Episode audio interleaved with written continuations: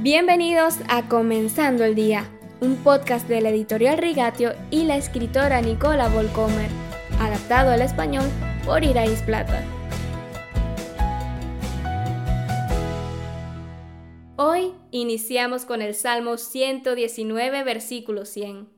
Tengo más entendimiento que los ancianos, porque obedezco tus preceptos. Una de las tácticas curiosas de los críticos bíblicos modernos es el intento de devaluar el término historicidad. Incluso el apóstol Pablo tuvo muchos problemas con los expertos religiosos que afirman que no hay una línea divisoria entre las historias inventadas y los informes serios, como podemos leer en Primera de Timoteo capítulo 1 versículo 4. Un teólogo moderno va un paso más allá y plantea la tesis de que la humanidad no comprendió el pensamiento histórico hasta el siglo XVIII, es decir, la distinción entre el presente y el pasado, así como la diferencia entre realmente sucedió y no sucedió. Afirma que estamos haciendo una injusticia con la Biblia al verla como un documento histórico. Para ser considerado verdadero no es necesario que haya sucedido una cosa. Conclusión. Somos no bíblicos si creemos en la Biblia como un documento que cuenta historias que realmente sucedieron. Esta teoría se está volviendo cada vez más popular en las iglesias. ¡Wow! Mis antepasados no sabían distinguir entre realidad y ficción. Entonces sus registros no son confiables. ¿Significa eso que he aprendido la secuencia de reyes y reinas de Europa para nada?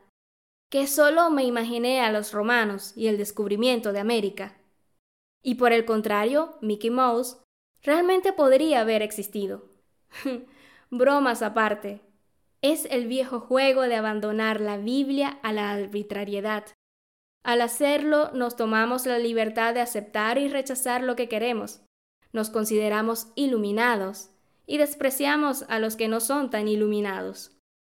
El muy inteligente Lucas vio exactamente este juego cuando proporcionó su relato de las cosas que se han cumplido entre nosotros con la introducción, tal y como nos la transmitieron los que desde el principio fueron testigos presenciales y servidores de la palabra, para que llegues a tener plena seguridad de lo que te enseñaron. Lucas se describe a sí mismo como alguien que ha investigado todo esto con esmero desde su origen y quiere que los acontecimientos estén escritos ordenadamente para su amigo Teófilo. Podemos leer esto en Lucas capítulo 1 versículos del 1 al 4. Y no suena como si estuviera escribiendo un cuento de hadas. Los hechos son compañeros confiables en la vida, queridos oyentes. Los hechos son mucho más dignos de confianza que los sentimientos momentáneos, los deseos, las modas y la tendencia de la época que siempre encuentran nuevas formas de reducir la existencia del Creador y sus afirmaciones a un remanente de mitos pasados. Te dejo una pequeña tarea para hoy.